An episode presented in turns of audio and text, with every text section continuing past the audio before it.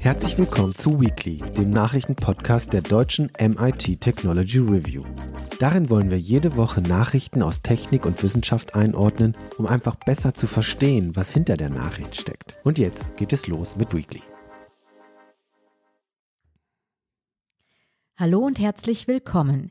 Mein Name ist Andrea Hofrichter. Ich bin Redakteurin bei der MIT Technology Review und sitze heute mit meinen Kollegen Gregor Honsel und Wolfgang Stieler zusammen, um die Themen der Woche zu diskutieren. Hallo Gregor.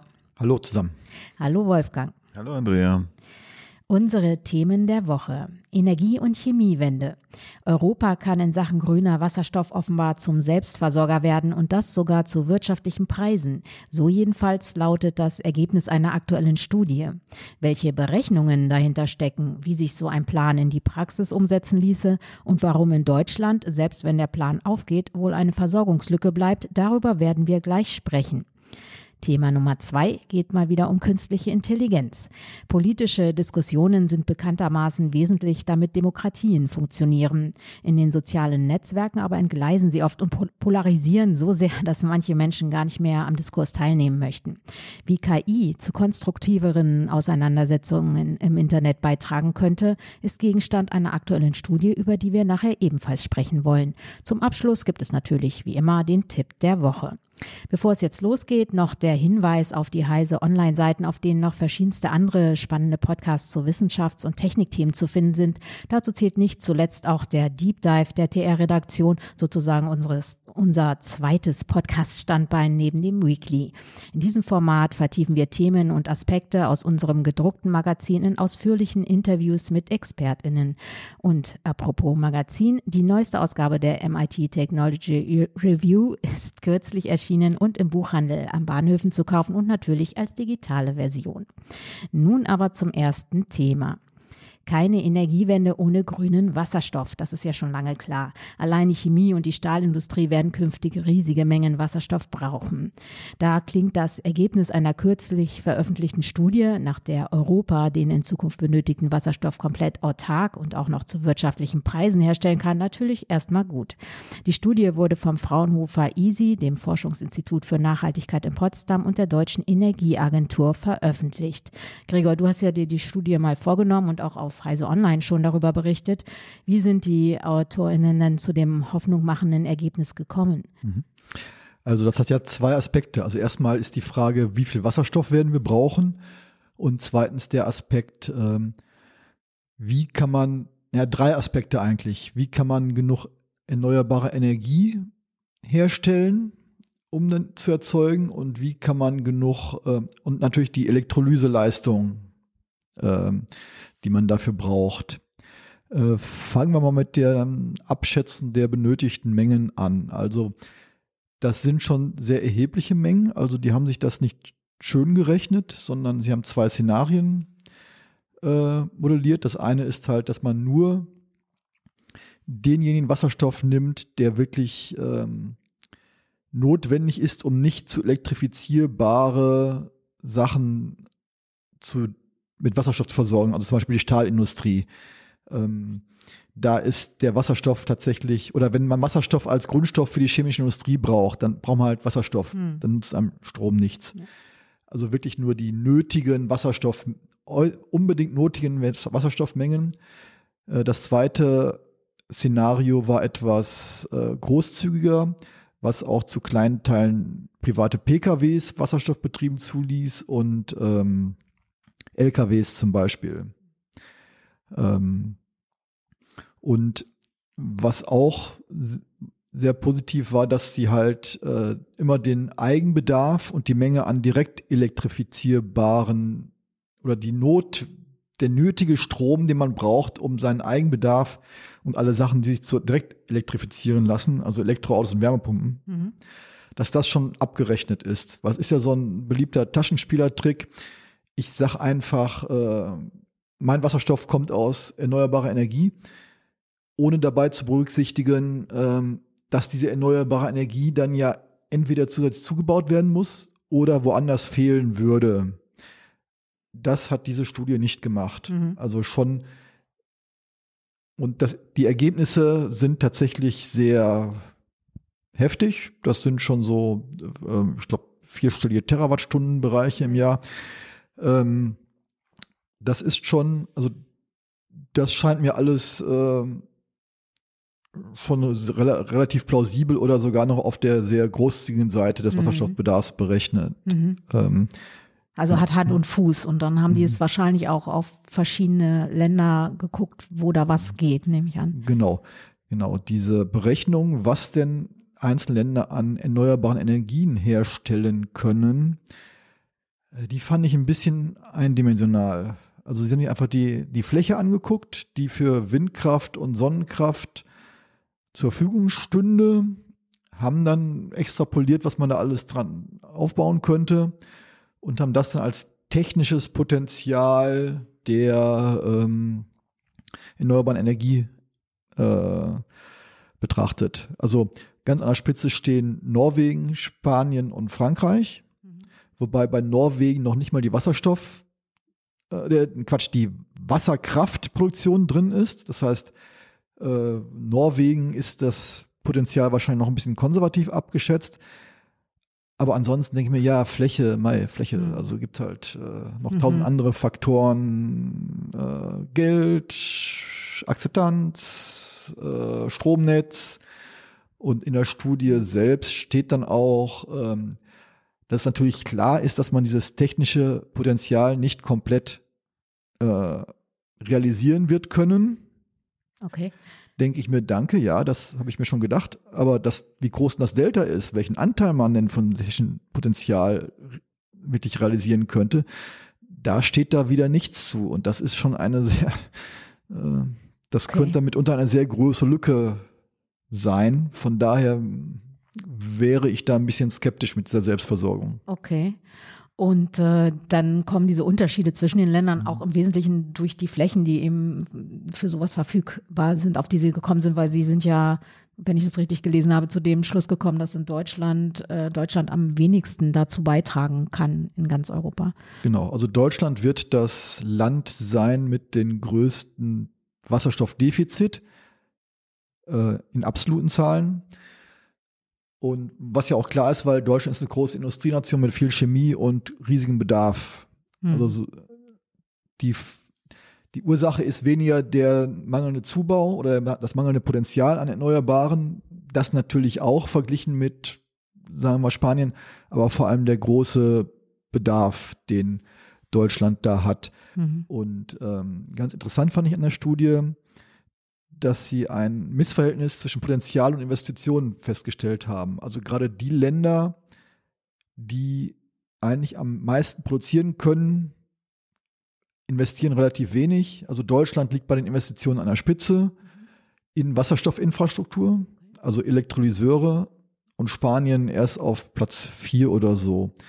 Und sie fordern da eine stärker, die Studienautorinnen und Autoren fordern eine stärkere ähm, europäische Lenkung dieser Investitionsströme, also durch Subventionen oder durch ein Auktionssystem europaweit oder durch bilaterale Verträge zwischen Überschuss- und Defizitländern und das kann sicherlich nicht schaden.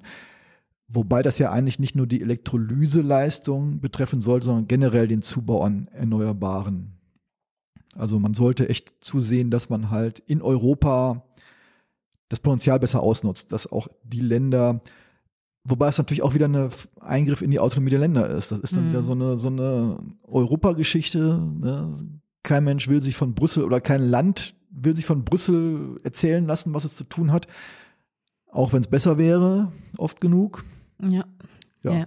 Naja, gerade bei der bei der Energieversorgung, wo ja auch die Potenziale regional sehr verschieden sein können, allein durch das Wetter, äh, genau. bietet sich das ja an. Also die Studie schlägt da halt so Marktmechanismen vor, wie Auktionen, äh, ja, und Subventionen, mhm. die erfahrungsgemäß mal besser, mal schlechter mhm. funktionieren. Okay, aber zusammenfassend muss man sagen, dass diese, die Überschrift darüber, die autarke Selbstversorgung, da wird sie schon noch ein paar Fragezeichen setzen, weil einfach diese Akzeptanz- und Stromnetzprobleme unter anderem da gar nicht äh, berücksichtigt worden sind. Und Geld und alles Mögliche. Also äh, das mit diesem Selbstversorgen würde ich, sehe ich ein bisschen skeptisch. Andererseits, ähm, eine bessere europaweite Koordination, das ist schon auf jeden Fall eine sinnvolle Forderung. Okay. Ja, vielen Dank. Äh, können wir gleich zu unserem zweiten Thema kommen. Da geht es mal wieder um künstliche Intelligenz. Die soll künftig den politischen Diskurs im Internet verbessern oder könnte sie. Äh, zu diesem äh, irgendwie kontraintuitiven Schluss, wie ich finde, kommt ein Forschenden-Team, das dazu im Fachblatt PNAS kürzlich eine Studie veröffentlicht hat. Wolfgang, du hast dir diese Studie angeschaut und äh, um was für eine Art KI geht es denn da? Was kann die denn? Es geht tatsächlich um große Sprachmodelle. Ganz konkret haben sie GPT-3 dafür benutzt. Aber äh, vielleicht noch mal ein kleines bisschen zurück zu der Frage, was bedeutet ein besserer politischer Diskurs und warum ist das wichtig? ja. Das haben sie nämlich am Anfang in diesem Paper auch erklärt. Die gehen von dem Idealbild der deliberativen Demokratie aus. Musste ich auch erstmal googeln, was das ist. Ähm, das ist halt eine politische Schule oder eine politologische Schule, die davon ausgeht, dass ähm, ja, Entscheidungen, politische Entscheidungen äh, in einer Demokratie nach Möglichkeit äh, in einem breiten öffentlichen Diskurs gefällt werden sollten äh, wo einfach alle Seiten ihre Argumente austauschen. Und ähm, ja, äh, wenn irgendeine Sache äh, mehr gute Argumente hat, äh, dann kann dadurch eine Entscheidung in dieser oder jener Richtung zusätzliche Legitimität gewinnen. Das steht ein mhm. bisschen in Abgrenzung zu dieser rein repräsentativen Demokratie, wo einfach politische Entscheidungen definiert sind durch die Mehrheitsverhältnisse, die nach so einer Wahl entstehen. Ne? Also es mhm. ist mehr irgendwie so Partizipation etc. Und um das hinzukriegen, brauchst du natürlich so einen öffentlichen Diskurs. Äh, und damit der nicht entgleitet oder damit du äh, festlegen kannst, was ist ein guter äh, öffentlicher Diskurs, brauchst du natürlich eine Vorstellung, was das ist. Und das ist einer, wo sich Leute gegenseitig ausreden lassen. Äh, da gibt's das, das zentrale, die zentrale Idee der, der Reziprozität. Das ist auch so ein schönes Wort, ne? fand ich auch ganz wundervoll. Äh, also ähm, ja, Gegenseitigkeit. Und die sagen halt, so ein politischer Diskurs ist dann gut, wenn äh, die Bereitschaft besteht, sich durch Argumente überzeugen zu lassen. Das bedeutet auch von vornherein die Bereitschaft besteht, sich gegenseitig ausreden zu lassen, sich zuzuhören und anzuerkennen, dass ein Mensch, der eine andere politische Meinung hat und zu anderen Schlüssen kommt, äh, sich durch, also Gründe dafür hat, sich, sich auch mhm. ein paar Gedanken gemacht hat und nicht einfach so, weil er irgendwie scheiße drauf ist. Mhm. Äh, oder zu blöd, irgendwelche Zusammenhänge zu erkennen oder was weiß ich oder eine geheime Agenda verfolgt. Sehr, sehr beliebt jetzt im Moment. Ne? Ja, Verschwörungstheorien. Top aktuell. Äh, und ja, insofern äh, haben sie tatsächlich sich überlegt, wie kann man große Sprachmodelle nutzen, um so eine in diesem Sinne ideale politische Auseinandersetzung, einen idealen politischen Diskurs, öffentlichen Diskurs zu verbessern. Ja, und wie kann das dann gehen? Die, Menschen ja, die Idee dabei war einfach, äh, Moderatoren zu klonen. Mhm. Also es gibt äh, speziell Trainingsprogramme für Moderatoren in solchen Diskussionen äh, die machen nichts weiter als Kommunikation zu entschärfen. Das heißt, eine beliebte Technik, die wir auch, die wir Journalisten auch gerne ja mal in, äh, in Interviews verwenden, ist einfach äh, Rephrasing, also nochmal zusammenzufassen. Mhm. Habe ich das richtig verstanden? Sie mhm. sind also der Meinung, wenn keine Autos mehr in der Innenstadt fahren, dass dann ihr Geschäft zusammenbricht. Ah, okay. So, ne? Ähm, ja, so. Ne? Und zwei andere Techniken dazu noch. Äh, das eine ist natürlich, das zu versuchen, wenn jemand irgendwas sehr zugespitzt formuliert, polemisch formuliert, das nochmal irgendwie ein bisschen den Druck rauszunehmen, das ein bisschen höflicher und freundlicher zu formulieren oder neutraler. Mhm. Äh, und immer auch äh, ähm, diesen respektvollen Ansatz zu transportieren. Äh, ich habe dir zugehört, äh, du hast wahrscheinlich ich vermute mal, ich gehe davon aus, du hast echte Gründe dafür, das so zu sehen, wie du das siehst. Mhm. Also das immer wieder Kommunikationssignale zu senden nach dem Motto, ich habe dir jetzt zugehört, ich habe verstanden, dass dich das Thema emotional sehr aufregt. das, oh, ja, ist gut. Ja. Habe ich echt verstanden, dass ist wahrscheinlich wahnsinnig wichtig für dich, deswegen müssen wir jetzt mal näher, ich muss mal erstmal verstehen, warum das jetzt so wahnsinnig emotional ist für okay. dich, dieses Thema. So, also solche Sachen. Das kann man lernen in Trainingsprogrammen und genau das macht die KI auch. In dem Fall allerdings mischt sie sich nicht direkt in die Diskussion ein, also sie haben Online-Diskussionen gemacht, sondern in, in Chats, äh, sondern äh, für einen der Diskussionsteilnehmer macht die KI Reformulierungsvorschläge. Also bevor du auf Absenden drückst, ne, okay. sagt dir die KI, äh, du könntest das auch so und so sagen. Alles klar. So, und das Resultat war halt, dass äh, in dem Fall, also sie haben das dann gemacht äh, mit roundabout 1000 Leuten in so einer Online-Diskussion, äh, wo sie vorher ermittelt haben, wie ist deren Position zu Waffengesetzen, also Pro oder Contra. Das ist ja in den USA auch ein sehr emotionales Thema. Dann haben sie halt immer ein Pro und ein Contra-Team zusammengepackt dann haben sie halt random zugewiesen, du kriegst, diese Diskussion hat äh, Assistenten und diese nicht. Mhm. So hatten sie auch eine Kontrollgruppe. Äh, ja, und dann hat die das Sprachmodell einfach äh, Reformulierungsvorschläge gemacht und zwischendurch auch Vorschläge, du könntest jetzt mal was Ermutigendes sagen, was ja. Empathisches und so. Ja. Zwei Drittel dieser Messages sind auch tatsächlich angenommen worden. Also da haben dann Leute eben akzeptiert, dass man das anders formuliert mhm. und haben eben eher die Formulierung der KI benutzt. Mhm. Und war das jetzt schon das Zeichen und, dafür, dass die Diskussion dann besser äh, war, dass das sie das angenommen haben? Und sie haben oder? dann halt hinterher Befragungen gemacht, wo sie dann eben auch zum Beispiel ja äh, rein subjektiv gemessen haben in den Befragungen, wie die Teilnehmenden diese äh, diese Diskussion erlebt haben, aber eben auch versucht, diese Reziprozität zu messen. Also okay. äh, versucht irgendwie äh, festzustellen, wie sehr äh, die Teilnehmenden bereit waren, hinterher äh, äh, die, die, die Gegenposition einfach so zu akzeptieren und stehen zu lassen. Mhm. Also richtig, einen, einen wichtigen Punkt habe ich vergessen.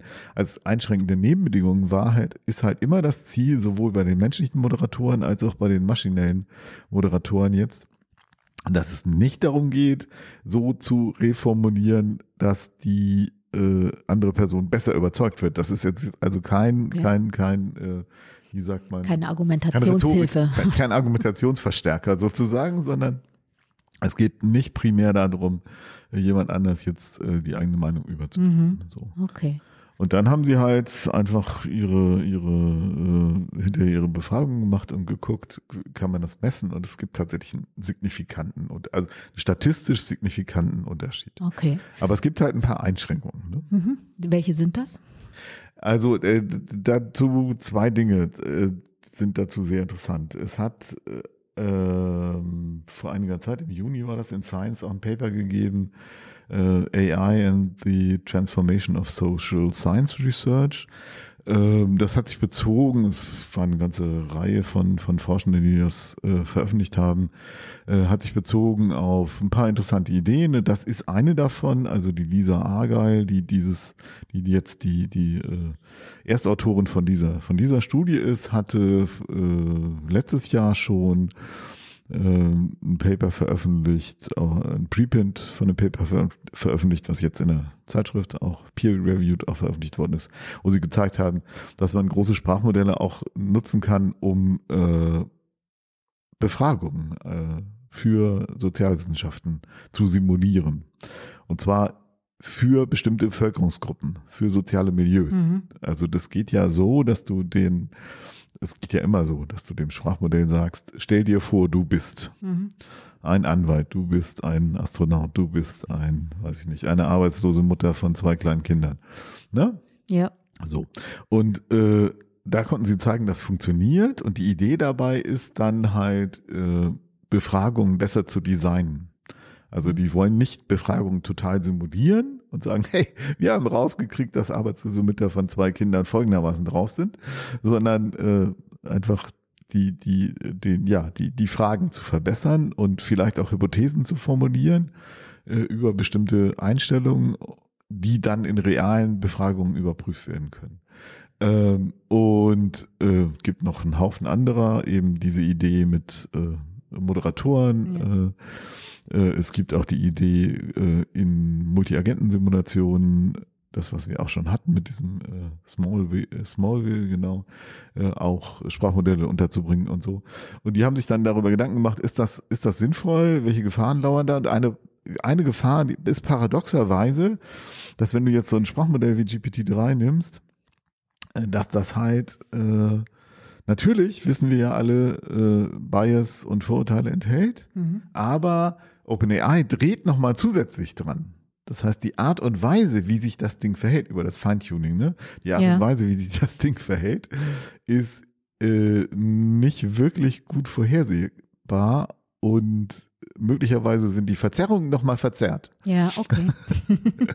äh, und außerdem kann ich mir auch vorstellen, dass man, äh, also das haben die jetzt in dem Paper nicht diskutiert, ja. aber dass man natürlich auch äh, in solchen also mit solchen Instrumenten, äh, wenn man die ein kleines bisschen anders primet und dem Sprachmodell sagt, hilf mir mal, meinen Partner äh, zu überzeugen, äh, dass man die auch in einer nicht ethischen Weise verwenden kann. Ja. Also man muss einfach, wenn man sowas macht, diese Instrumente funktionieren relativ gut.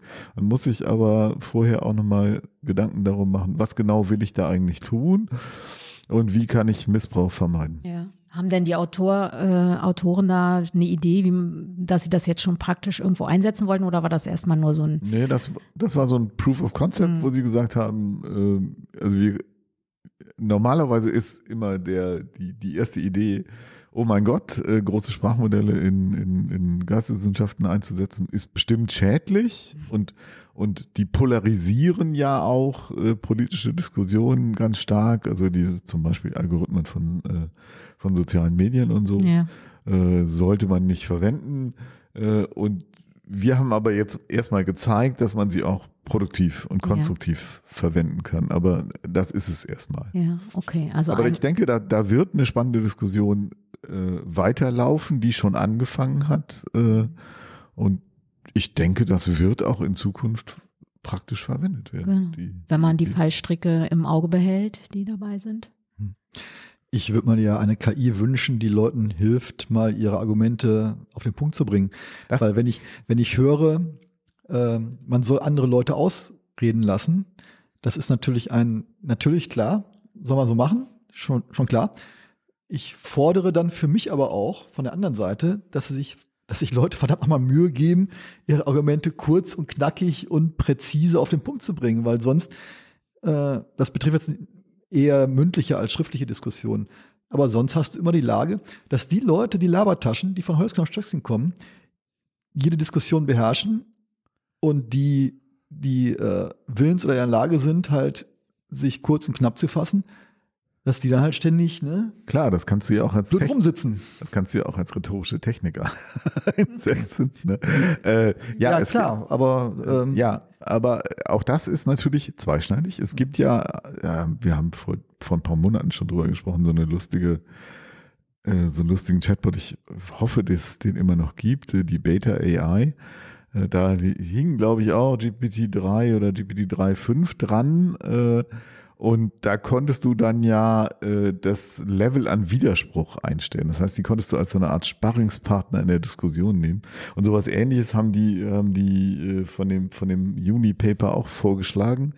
Also sie, nan sie nannten das, also wenn, wenn es ein Sprachmodell gibt, was tatsächlich in der Lage ist, äh, gut, so eine Diskussion zu führen und zwar so, dass ich nicht unterscheiden kann, diskutiere ich jetzt mit einem Menschen oder diskutiere ich mit einem äh, mit einem Sprachmodell. Sie nannten das den ideologischen Turing-Test. Ne? Also Argumente auch so zu drehen, dass sie quasi in eine Argumentationsrichtung passen und zu versuchen, den menschlichen Partner äh, davon zu überzeugen, dass genau dieser ideologische Ansatz jetzt richtig ist. Wenn man, wenn es sowas gibt, dann kann man das natürlich auch benutzen, um Lücken und Schwächen in seiner eigenen Argumentation äh, zu finden und sich auf so eine Diskussion vorzubereiten, was aber dann auch wieder ein unfairer Vorteil wäre. Ne? Mhm. Ja, mir ging es jetzt eher um eine Gleichverteilung der Redezeit. Also, Also das könnte man sicherlich machen. äh, ne? also, wer, wer von mir das Recht einfordert, dass ich ihm zuhöre, hat auch die Pflicht, auf den Punkt zu kommen und mich nicht zuzulabern also und von Hölzchen auf Stöckchen zu kommen. Und ich denke mir, und wenn ich sein Argument verstanden habe, dann möchte ich gerne auch was dazu sagen. Und er muss dieses selbe Argument nicht drei oder viermal umformulieren und dann auch Beispiele nennen. Wenn, Also das ist halt das Problem, wo ich immer, äh, wenn man Leute ausreden lassen soll, dann, hat, dann, dann reden immer die am meisten, die am liebsten reden hören. Ja, ja, ich vermute mal, das ließe sich technisch lösen, aber äh, ich denke auch an dieser Stelle ist es wahrscheinlich einfacher, auch mit menschlichen Moderatoren zu arbeiten. Wenn die gut sind, dann machen sie auch genau das. Dann gucken sie, äh, hat jemand eine Frage beantwortet, redet jem- jemand äh, über die Maßen viel, reden immer dieselben, sollen nochmal andere zu Wort kommen, etc. Das ist ja genau das, was Moderatoren machen sollen. Und dann Ich denke müssen sie mal, auch man- mal unterbrechen. Ich denke aber, zum Teil kann man diese, diese Funktion auch, könnte man diese Funktion auch automatisieren. Du Mhm. kannst gucken, wie viel jemand redet. Du kannst auch gucken, verwendet der immer dasselbe Argument in verschiedener Art und Weise. Also das hat IBM ja gezeigt. Das fand ich sehr lustig. Also so eine Abstraktion sozusagen. So, das ist ein Kernargument, was immer, dem immer nur andere äußere Hüllen übergestülpt werden Ah, ja. und das verwendet der immer wieder. Äh, das kann man maschinell feststellen. Das Ja. fand ich extrem cool, dass Ja. das geht. Und du kannst auch Sentiment feststellen, also, also Emotionen da drin und kannst sagen, hier, nee, also jetzt komm mal ein bisschen runter, du fängst hier an, Leute persönlich anzugreifen und so. Hat noch keiner gebaut, aber könnte ich mir, also technisch möglich dürfte das sein. Ja, auf jeden Fall spannend und schade, dass ich das jetzt unterbrechen muss, aber äh, wir kommen jetzt dann doch schon zum Tipp Klassiker. der Woche. Ne? Total super Überleitung. Und zwar der Tipp der Woche kommt heute von Gregor. Äh, ja, du empfiehlst den Podcast Hoaxilla. Ich habe gelesen, das ist so eine Art Urgestein der Podcast-Szene. Der ist schon über zehn Jahre alt. Aber offenbar ist er heute noch sehr hörenswert und äh, ja, ich bin gespannt, was du äh, darüber zu erzählen hast. Ja, den gibt's schon seit 2010. Ich höre den auch schon einige Jahre. Also ist jetzt mal keine neue Vorstellung, sondern eigentlich, ja, ein Klassiker, aber warum auch nicht? Ähm, Also, Hoaxilla ist ein Podcast, der von den Ehepaar Waschkau betrieben wird. Zwei Psychologen und eine, also Psychologe und Kulturwissenschaftlerin, glaube ich. Und ähm, seit Anfang dieses Jahres arbeitet er auf professioneller Basis. Also nicht mehr nebenbei, sondern wirklich äh, machen es bei der Vollzeit.